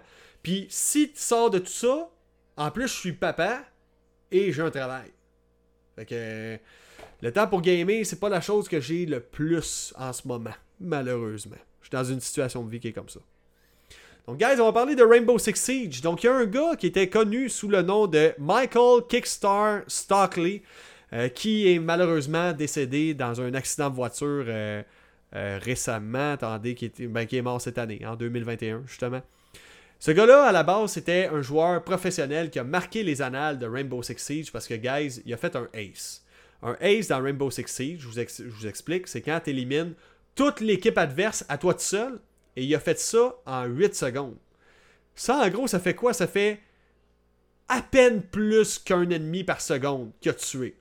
C'est incroyable. C'est un. Vidéo qui a marqué plein de monde, qui s'est partagé un peu partout. Et puis, euh, justement, le, joueur professionnel eSports du nom de Michael Kickstar, donc ça c'était son pseudonyme, Kickstar Stockley, euh, s'est fait connaître surtout pour cette vidéo-là. Ensuite, il est devenu commentateur dans l'eSports parce qu'on sait que Rainbow Six Siege, euh, qui est très fast-paced, compétitif, bien équilibré, euh, c'est un, jeu qui, est euh, comment dire, énormément joué et regardé dans l'e-sport. Donc, il a été commentateur de ça, puis il a même remporté un des prix aux eSports Awards pour les, prouesses en tant que commentateur. Donc là, euh, Ubisoft ont décidé de faire une petite surprise et de mettre une plaque avec son gamertag Kickstar en bas des escaliers de la map plane où il a obtenu, obtenu son célèbre ace. Donc, euh, à la place où est-ce qu'il a éliminé toute l'équipe adverse en seulement 8 secondes, ils ont mis à la même place une plaque où c'est écrit Kickstars. Donc, un beau geste, un beau petit geste de Ubisoft pour vrai. Euh, bravo. Euh, c'était une façon de vous faire de la, bonne publicité. Vous avez bien vu, je pense que les gamers, on apprécie ce genre de geste. surtout que c'est triste, le jeune, il avait à peine 24 ans, il est déjà parti. C'est beaucoup trop jeune, 24 ans. Là. Tabarouette. Tout ça à cause d'un accident de char. Méfiez-vous des voitures! Méfiez-vous! Il y a peut-être des coussins gonflables là-dedans, ça veut rien dire! C'est peut-être dangereux! Paraîtrait que le monde pogne des accidents là-dedans, les chars. Donc maintenant, on va parler du Steam Deck. Donc, euh, Steam, dans le fond, ont dévoilé sur leur compte Twitter euh, que le 28 février prochain, ben plutôt, il y a de cela 4 jours, ils ont commencé à distribuer des consoles Steam Deck. Donc, euh, les gens qui ont réservé une Steam Deck, vous allez recevoir un courriel. Vous avez 72 heures pour y répondre, soit 3 jours. Sous, euh, si vous répondez pas, ce qui va arriver, c'est que le prochain qui, qui va avoir réservé le jeu, c'est lui qui va recevoir ton Steam Deck. Donc le prochain à attendre, puis que lui, il va répondre, ben, c'est lui qui va avoir ton Steam Deck. Fait que restez à l'affût de vos courriels. Je fais juste vous avertir, chaque semaine, il va y avoir des nouveaux départs pour des consoles qui vont être redistribués un peu partout. Euh, fait que ça s'en vient, guys. Ceux-là qui ont commandé Steam Deck, vous allez l'avoir. Puis moi, honnêtement, euh, c'est clairement quelque chose que je vais me payer. Donc c'est quoi le Steam Deck pour ceux et celles qui ne savaient pas? Voyez ça comme une Nintendo Switch très puissante pour, pour le prix, puis qu'est-ce que c'est mais qui est un PC avec le SteamOS et vous pouvez installer Windows dessus. Vous pouvez faire ce que vous voulez avec cette machine-là. C'est un PC portable. Mais mini mini, fait comme une Nintendo Switch. Fait que ça vous permet à jouer à des jeux PC tels que Cyberpunk 2077, à des jeux comme The Witcher, mais sans trop de compromis graphiques. Puis là, vous avez même une liste sur le site de Steam Deck que vous pouvez consulter, que vous voyez si les jeux sont euh, optimisés pour le Steam Deck fonctionnel ou s'il faut apporter quelques modifications dans les options graphiques du jeu afin qu'il run comme du monde. Mais venir à date, c'est une console qui est assez impressionnante pour le prix. Je vous le dis, là, euh, à 500$ pour la moins chère, ça vaut vraiment la peine. Donc euh, en ce moment, la console vient installer avec le Steam OS 3. Donc c'est pas Windows, c'est Steam OS. Mais je vous rassure, vous pouvez installer pas mal ce que vous voulez là-dessus. Donc, maintenant on va parler de Half-Life. Avant de passer à la prochaine nouvelle, on a Hazard qui dit LOL pense que c'est. que Pense pas que ça run Cyberpunk comme faux. Euh, c'est à quel spec ça là? Ok, les specs, attends un peu. Un écran de 1280 par 800 pixels pour le Steam Deck. Euh, on a 512 Go de stockage. Euh, ok, j'ai la batterie. J'ai une carte graphique AMD RDNA. Donc euh, ça, honnêtement, ces specs-là, j'ai aucune idée, j'ai pas pris le temps de checker. Un processeur AMD Zen. Mais comme je te dis, tu peux consulter la liste sur le Steam Deck. Regarde, on va aller voir. On va te faire plaisir, mon chum. On va aller voir ça. Steam Deck. Run Cyberpunk. Cyberpunk 2077. Bon. Steam Deck can play Cyberpunk 2077. Oui, ça peut jouer à ce jeu-là euh, avec le preset de 20 à 30 FPS. OK? Ce qui est quand même assez surprenant, euh, je te dirais. là. OK, donc d'après ce que je vois, ouais, c'est ça. Ça runnerait Cyberpunk 2077. Puis probablement, si tu pèses ses graphismes et la résolution, tu vas être capable de runner ça à un solide 30 FPS, je suis pas mal sûr. Good. Donc, il y en a de Watch qui dit Est-ce qu'on pourra connecter un clavier et une souris sur le Steam Deck? Oui, oui, c'est un ordinateur. Tu peux en faire ce que tu veux. Pour vrai, allez vous informer, ça vaut vraiment la peine. Une petite console à 500$. En ce moment, la production n'est pas, pas lancée à fond, mais ça va valoir la peine pour de vrai. Maintenant, on va parler de Half-Life, guys. Vous savez, ça fait longtemps qu'on attend un Half-Life 3. Tous les fans de la série voulaient un Half-Life 3. Mais qu'est-ce qu'ils ont eu à la place? Half-Life Alyx, qui se trouve être littéralement un des meilleurs, une des meilleures expériences VR à ce jour. Une des plus proches d'une production AAA. Donc le jeu avait été euh, fait au départ pour vendre des casques de réalité virtuelle du Valve Index. Mais il faut savoir que ça n'a pas su trouver tant que ça son public, dans le sens ça a bien vendu. C'est un des jeux les plus vendus sur PC VR. Par contre, ce qu'il faut savoir, c'est que pour jouer au PC VR, il te faut un PC à peut-être quoi dans les alentours de minimum 1500 2000 pièces minimum, OK? En plus du casque VR, de 1000 dollars ou 500 si tu as un MetaQuest. Ça commence à faire de l'argent, petit pépin. Mais là, il paraîtrait, grâce à un tweet qu'on a vu récemment euh, se faire distribuer.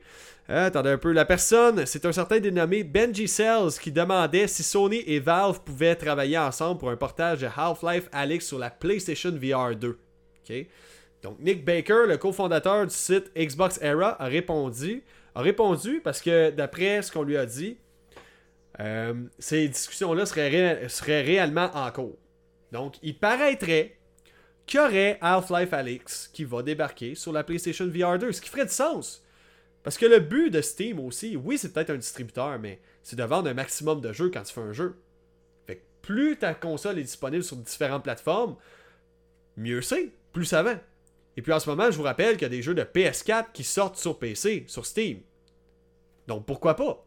Ça se peut qu'il y ait des bonnes ententes avec Sony. Moi, je trouverais ça une bonne chose parce que honnêtement, bientôt, notre meilleure alternative pour avoir une expérience VR, réalité virtuelle, proche de celle de l'expérience PC VR, donc PC VR, la, réalité virtuelle sur PC, ça va être sur la PS5 avec le PSVR 2 et la console seulement. Donc, prochaine nouvelle, guys. Ça, c'est une déception pour moi. La saison 1 de Battlefield 2042, on vient de se faire annoncer euh, par le briefing de Battlefield publié par DICE. signé par Ryan McCarter, qui est le producteur senior du jeu Battlefield 2042, que la saison 1 allait être retardée parce qu'ils ont entendu les plaintes des joueurs. Donc là, euh... c'est tout. Attendez un petit peu, je vais juste consulter mes notes de secondes, tandis que les prochains mois seront consacrés à Ok, c'est ça. Donc là, on sait prochainement que les joueurs attendent un minimum de trois nouvelles fonctionnalités pour Battlefield 2042. Trois fonctionnalités qui auraient dû venir avec le jeu, tout simplement. Des tableaux de score qui valent la peine, avec un ratio d'élimination par mort, le kill-death ratio, qu'on n'a même pas encore. La communication vocale dans le jeu pour améliorer la communication vocale dans les escouades, amélioration aussi du système d'escouade, le profit des joueurs pour avoir un meilleur aperçu de votre carrière sur le champ de bataille. ok Ça, c'est des nouveautés qui s'en viennent, puis c'est une des raisons pour laquelle la saison 1 est retardée. On s'entend-tu que ça, c'est des fonctionnalités de base pour un Battlefield habituellement? C'est comme je vous ai dit, je sais pas qui a mis pression sur qui, mais tout me donne pour indice que DICE, c'est pas de leur faute, EA étant le. Comment dire, pas le distributeur, mais. EA étant leur éditeur, ils voulaient que ça sorte avant Noël, c'est sûr. Mais ce jeu-là est sorti, puis il est pas fini.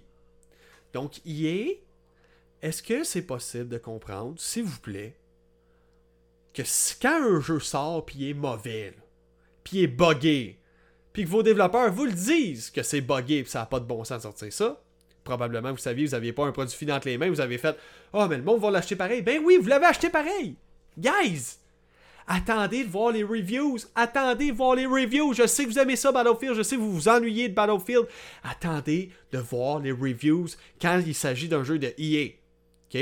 EA, c'est les mêmes qui ont été l'éditeur de BioWare pour Anthem.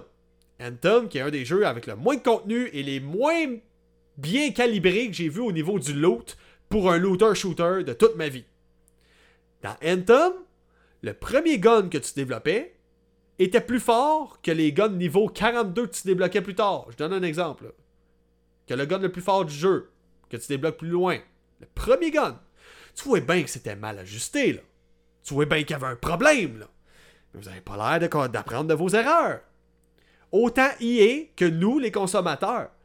Tant que vous allez dépenser pour ça, il va continuer à sortir les jeux buggés, EA. Donc, s'il vous plaît, guys, retenez-vous, regardez la critique. Checkez les critiques si les critiques sont bonnes, positives. Prenez-le, aveuglément, achetez-le. Faites ce que vous voulez. Par contre, si vous n'avez aucune idée, ne faites plus confiance. EA, c'est ceux-là, je vous rappelle, qui ont, causé toute une polémique. OK? Avec Star Wars Battlefront 2. Et là, je veux pas que vous ayez du hate envers EA, parce que je vous rappelle que c'est de notre faute, de ma faute et de votre faute. Parce que moi aussi, j'ai fait l'erreur. Moi aussi, je l'ai déjà fait cette erreur-là. T'as droit à cette erreur-là au moins une ou deux fois, ça se peut. Ça se peut. Mais à un moment donné, guys, comprenez. Tant que vous allez acheter des jeux buggés, tant que vous allez continuer à acheter des jeux qui ne sont pas finis à la sortie, qui se font patcher pendant un an avant d'être un 100% fonctionnel, ça va continuer. Il faut arrêter de montrer aux investisseurs dans le monde du gaming, il faut arrêter de montrer aux éditeurs que ça vaut à peine de sortir les jeux pour Noël. Anyways, il y a tellement de jeux qui sortent au mois de novembre, puis pour Noël, que je vais n'acheter qu'une poignée d'entre eux, parce que pour le commun des mortels, je pense que EA et les autres compagnies de jeux vidéo ont du mal à concevoir qu'on n'a pas l'argent pour tout acheter chaque jeu qui sort en novembre. Ça n'a pas de bon sens. On peut pas tout acheter ça. On ne peut pas. C'est financièrement impensable. Ce serait un suicide financier. Donc là, Prochaine nouvelle. C'est ça, tout ça pour dire que Battlefield 2042, la saison 1 va être repoussée à cause des nombreux bugs. Fait que, tu sais, ça arriverait pas si vous sortiriez vos jeux complets, fonctionnels. Donc là, on arrive à la, à la dernière nouvelle, guys. On va parler de, des NFT. OK? Avant ça, je vais lire les petits commentaires, ce sera pas bien long. Donc, euh, il y a Hazard qui dit 30 20 à 30 FPS, ouch, oui, mais c'est pas pire que The Witcher sur PS4 qui est à peu près ça, entre 20 et 30 FPS. Euh, j'imagine jouer à Rust là-dessus. euh, ben éteint, le jeu c'est de la vraie vidange. Puis les rumeurs que BF 2042 va devenir free-to-play, oui, effectivement, parce que les serveurs sont en train d'être complètement désertés. Il y a Alexandre qui dit, je sais pas si tu te rappelles, mais pour Battlefield 5, les ajouts et modes supplémentaires qui étaient dus pour euh, la sortie avaient été reportés jusqu'à 6-9 mois plus tard. Battle Royale, non, malheureusement, j'étais plus, euh, j'étais plus, euh, comment dire, j'animais plus le podcast Ma Game, je crois, dans ce temps-là. Euh... Euh, euh, euh, il y a Nado Watch qui dit c'est drôle à savoir que jeu mobile est, meilleur que Battlefield 2042, genre Clash Royale est sincèrement un jeu qui procure pas mal de fun. GTA 5 est aussi à 30 FPS sur console. Ouais, exact. Exact. Fait que non, encore une fois, si tu as juste les options graphiques sur le Steam Deck, je suis pas mal sûr que Cyberpunk, tu peux le runner à plus que 20 FPS. Je pense que tu es capable d'avoir un solide 30 FPS. Ce serait super cool. Parce que le but de cette console-là, je vous rappelle que c'est de runner tous les jeux actuels, récents, euh, à au moins 30 FPS. Donc ça marche pour certains, d'autres ça marche pas, c'est sûr, évidemment. Donc maintenant, on va parler de Team 17. Team 17 qui est un éditeur. C'est quoi c'est un éditeur? C'est celui qui, qui s'occupe de communiquer puis de publier des jeux pour des studios de jeux vidéo. Donc Team 17, il fait affaire avec plusieurs studios. Et puis il nous annonçait qu'il allait, euh, allait avoir des NFT dans Worms. C'est quoi des NFT des NFT, là, voyez ça comme euh, une signature digitale. Une signature digitale qui fait en sorte que c'est ton objet digital à toi. C'est une signature qui, qui te donne une. Euh, comment dire Qui rend un objet unique. Cette signature-là peut pas être reproduite. Donc en gros, si je joue à GTA V puis j'achète un char, une DeLorean, puis qu'il y en a juste une à vendre sous forme de NFT, je suis le seul vrai possesseur officiel. J'ai ma signature digitale sur ce produit-là et je serai toujours le seul possesseur de ça parce que les NFT, c'est un principe qui est inviolable, qui fonctionne avec des blockchains puis des bitcoins puis des affaires de même. Donc le, tout le gros système derrière ça, c'est un système de blockchain à ce que j'ai compris. OK? Donc là, on s'est fait annoncer que euh, Team 17 allait faire affaire avec un système plus écologique de NFT parce que les NFT, vu que ça prend des bitcoins, ça prend de la puissance de calcul au coton, ça prend des ordinateurs qui run très fort, qui font des gros calculs graphiques pour générer des bitcoins ou avoir des, des blockchains ou euh, ce genre de shit-là. qui des... sécuriser du NFT, j'imagine. J'ose quoi. Donc, avec la, technologie plus écologique que, Team 17 ont trouvé, si 100 000 personnes achètent un NFT, qui est un objet avec une signature unique, la consommation réclamée par l'enregistrement de ces objets-là va équivaloir à une bouloire dans 11 maisons. Qui, fait qu'en gros, 11 bouloirs. Donc pour 100 000 personnes, ça coûte en énergie 11 bouloirs. Ce qui est quand même pas super, vous allez me dire. Mais là, t'as tout de suite les studios qui sont édités par Team 17 eux-mêmes. Euh, Agro Crab Games qui ont fait le jeu Going Under. Ghost Town Games qui ont fait les jeux Overcooked. SMG qui ont fait Moving Out et Nav euh, Navegant qui ont fait Greek Memory of Azure. Ces trois studios-là ont mis des tweets en ligne pour dire que jamais de la vie qu'ils vont participer euh, à l'espèce d'engouement qu'il y a autour du NFT, puis ils n'auront jamais de NFT dans leur jeu parce que même si leur éditeur c'est Team 17, ils sont indépendants de Team 17. OK? Ils, font ce qu'ils veulent eux autres. Comme ils veulent, comme des grands. Donc, moi, ce que j'aime pas personnellement des NFT, c'est que je vois déjà à travers les lignes les compagnies qui essayent juste de rentabiliser ça. Donc, euh, je trouve ça dommage parce que les NFT, cette signature unique-là, fait en sorte que ça rend unique, que ça rend limité une ressource qui est illimitée. Un objet dans un jeu vidéo, ce n'est que des zéros et des 1. C'est de la poussière, c'est rien, ça représente rien. Je comprends qu'on dit Ah, mais l'argent, ça représente rien. Oui, mais l'argent me permet d'avoir quelque chose de tangible, par exemple. L'argent me permet d'avoir ma chaise. L'argent me permet d'avoir mon micro. Un vrai. Je peux y toucher. Je peux m'en servir. Je peux faire ce que je veux avec. Le NFT, lui, c'est une signature pour un objet virtuel unique. Puis je, je comprends qu'à un moment donné, on s'en va vers un metaverse, euh, possiblement, euh, qui est comme une espèce de monde à la Ready Player One, puis qu'avec ça, tu vas pouvoir t'acheter du linge, tu vas être le seul à avoir ces pantalons-là parce que tu l'as acheté sous forme d'NFT. Je suis entièrement d'accord. Mais c'est parce que là, si pour chaque objet qui va exister dans le monde, ça fait 11 bouloirs de consommation électrique, comme Team 7 nous disait, ça va commencer à consommer, ça va commencer à consommer de l'énergie, pas à peu près. Là. Donc, non, moi non plus, je suis pas spécifiquement pour le système d'NFT. Si tu veux rendre un produit plus unique, vends-le plus cher. Il y a moins de gens qui vont l'acheter. Tout simplement. C'est aussi simple que ça. T'as pas besoin de système d'NFT pour tout le kit, là. Tu sais? Encore une fois, je peux comprendre. J'ai hâte de voir qu'est-ce que l'avenir nous réserve là-dessus. Je ne peux pas spéculer ce qui va arriver, mais moi, tout m'indique qu'en ce moment, t'as Ubisoft qui se lançait avec leur projet Quartz, que déjà là, ça s'enlignait pas super bien, puis les gens l'ont pas très bien reçu. Mais j'ose croire qu'il va y avoir des bonnes idées au fil du temps à la défense de Ubisoft. J'ose croire qu'on va avoir des systèmes, euh, justement, qui, vont permettre aux différents créateurs, aux artistes, parce que là, ce qui est cool, un artiste qui fait des images en ligne, souvent son image va être recopiée et elle va être téléchargée sans son accord. Avec le NFT, c'est inviolable. Donc, tu dois acheter le droit pour accéder à l'image que j'ai fait. C'est ça la magie du NFT finalement. Donc, euh, c'est une, signature unique qui prouve que c'est toi qui as le vrai. Si quelqu'un veut acheter quelque chose d'un artiste en ligne, il est sûr que ça vient de la vraie bonne personne. Pour les systèmes de copyright puis tout, ça peut être une révolution. Mais pour le gaming, je vois un petit peu trop les compagnies être comme profit, profit, profit, profit, profit. On va manger du profit aujourd'hui. Hey bébé, euh, tu te rappelles, je savais que tu voulais faire des patates pour déjeuner, mais j'aimerais mieux manger de l'argent. Tu sais, ça ressemble à ça un peu. Fait que bref, guys, ça fait le tour de toutes les nouvelles cette semaine. Je suis super content de vous avoir vu. Fait que là, on va juste lire les commentaires avant de finir. Donc, Hazard, euh, Alexandre qui me dit c'est rendu classique chez EA depuis 10 ans.